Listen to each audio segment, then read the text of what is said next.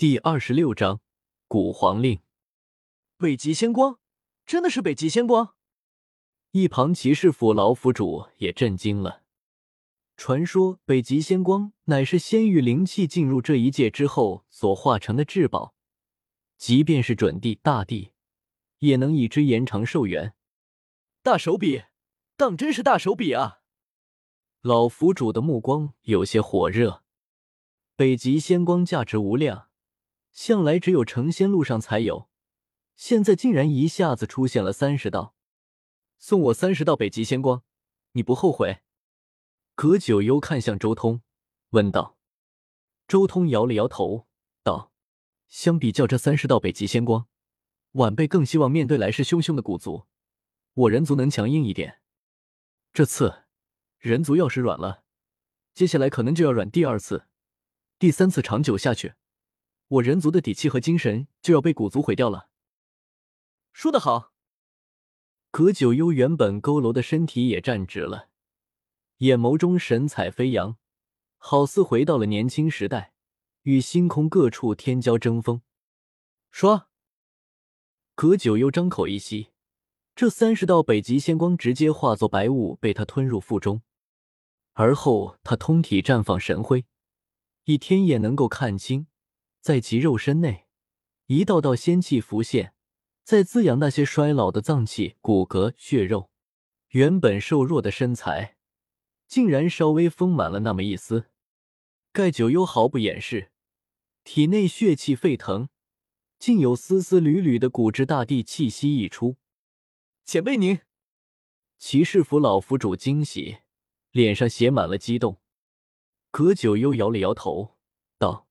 北极仙光不愧是传说中仙域的物质，确实效果不凡。不过我尚未恢复巅峰，如今也只是能稍微活得长久一点。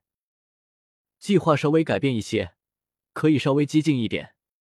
说到这里，葛九幽眸光炽盛，看向远方，像是望穿了虚空，在凝视一个又一个古族祖地。我知道了。骑士府老府主心中一凛。点了点头，很快，他直接化作一道流光，向远方飞去。他去通知其他圣人了。计划。周通看向盖九幽，若有所思。面对古族的入侵，葛九幽他们并不是干坐着，而是已经制定了一系列的计划，包括震慑古族、友好协商等一系列手段。只不过如今。这一切都因为自己而发生了一些改变，他们的计划肯定有些不一样了。葛九幽笑道：“连你一位斩道的王者都敢向古族挥刀，我们这些前辈又怎会怯懦到要靠晚辈来守护的程度？只是胡来的话，多半只能起到副作用，所以我们一直都只是在暗中布置。”葛九幽摇了摇头，也有些无奈。相比较古族。如今北斗的人族确实太弱了，那些圣地的底蕴不出来。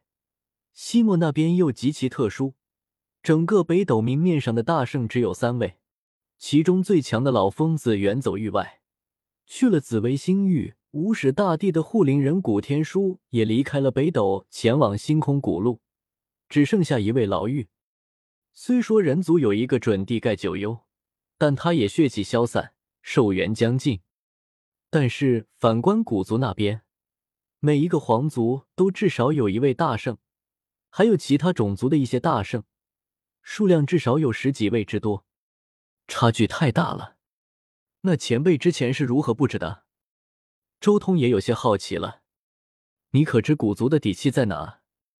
葛九幽没有回答，反问周通：“大圣的数量是一个，但这个优势是可以被地兵数量的差距给抹平的。”周通沉吟了片刻，又看了看葛九幽，稍微猜了猜葛九幽的想法，随即开口道：“禁区，古族最大的底气就是禁区。古皇未死，躲在禁区之中。”葛九幽一愣，重新打量了一下周通，道：“你竟然连禁区的秘密都知道？只是你既然知道古皇未死，竟然还敢出手灭掉蓝魔族？”说到这里，葛九幽忽然定住，眼眸中也露出一丝神光，恍然大悟：原来如此，你知道的比我想象中的还要多。你不仅知道禁区的秘密，甚至还知道禁区至尊没有出世的原因。不错，古族的底气就是禁区至尊。葛九幽叹了口气，每一个皇族都有一枚古皇令，虽然不知道禁区的至尊给他们的族群说过些什么。也不知道古皇令的具体作用，但古皇令可以让他们通行禁区。光是这一点，就足以令所有人不敢轻举妄动了。万一真的全面开战，从而导致黑暗降临，你我都将会是历史上的罪人。盖九幽忌惮的不是古族，而是每一个古族都有的一枚古皇令。正因为这东西的未知，所以他就算能横扫天下，也未必真的敢出手。原来如此，周通此刻已经彻底明白，原著为什么要借着无始大帝的名头来震慑万族了。事实上，葛九幽从来就没有想过以一个虚无的大帝名头来震慑万族。那些皇族早就知道自家古皇未死，人族大帝的名头根本就镇不住他们。葛九幽真正的想法是震慑住那一部分仗着禁区古皇存在而肆意妄为的古族。这些人肆意欺凌人族的原因，就是因为他们知道古皇未死，还待在禁区之中，所以他们认为人族还是那个弱小的、可以随意欺负的存在。在他们眼中，就算人族之中有大圣准帝出现，但他们还有禁区中的至尊可以依靠。这一部分族人占据了那些作乱古族的大部分，而这个时候，如果告诉他们人族也有大帝未死，这一批人将会很快偃旗息鼓，和人族和平相处。不得不说，相比较周通张扬、嚣张霸道的作风，人族诸圣考虑的东西更加全面，是真正以人族为一个整体来考虑的。当然。造成这样的原因，也是因为信息和情报的不对等。周通很清楚，成仙路即将开启，那些禁区之中的古皇大帝绝对不可能在这个时候出来，因为这时候出来，势必要影响到他们征战成仙路的状态，得不偿失。而且周通知道，那些禁区的至尊，大部分都已经封魔了，心中再也没有苍生的概念，甚至一些极端的。连自己的家族都不在乎，正因为知道这些，所以周通才嚣张霸道。但葛九幽等人知道的信息却没有周通那么精确，只能从一些蛛丝马迹上来进行一定程度的推测，所以他们的计划相对来说较为保守。原来你们想要震慑住那一批仗势欺人的小人啊！周通想清楚前因后果之后，当即说道：“只是不知道。”前辈，您准备用哪位大帝的名号震慑住那一批人？你比我想象的还要优秀。盖九幽不禁赞叹，仅仅只是这么几句话，就把他们准备了那么久的计划猜了个七七八八。这种大局观，别说年轻一代了，就算是老一辈都没有几人可与之媲美。即便是那些掌控了各大圣地数百年的圣主们，也相差甚远。稍微感叹一番，葛九幽随即说道：“按照我们的计划，震慑万族最好还是用无始大帝的名号。”周通点了点头，表示赞同。无始大帝的名号确实很好用，因为自狠人大帝之后，黑暗动乱接踵而至，恒宇、虚空、乱古九大圣体都为此而战，唯有到无始大帝的时代。才算是终结了那连续不断的黑暗，任何禁区都不敢在无始面前蹦跶，那地府更是被无始大帝杀的连面都不敢露。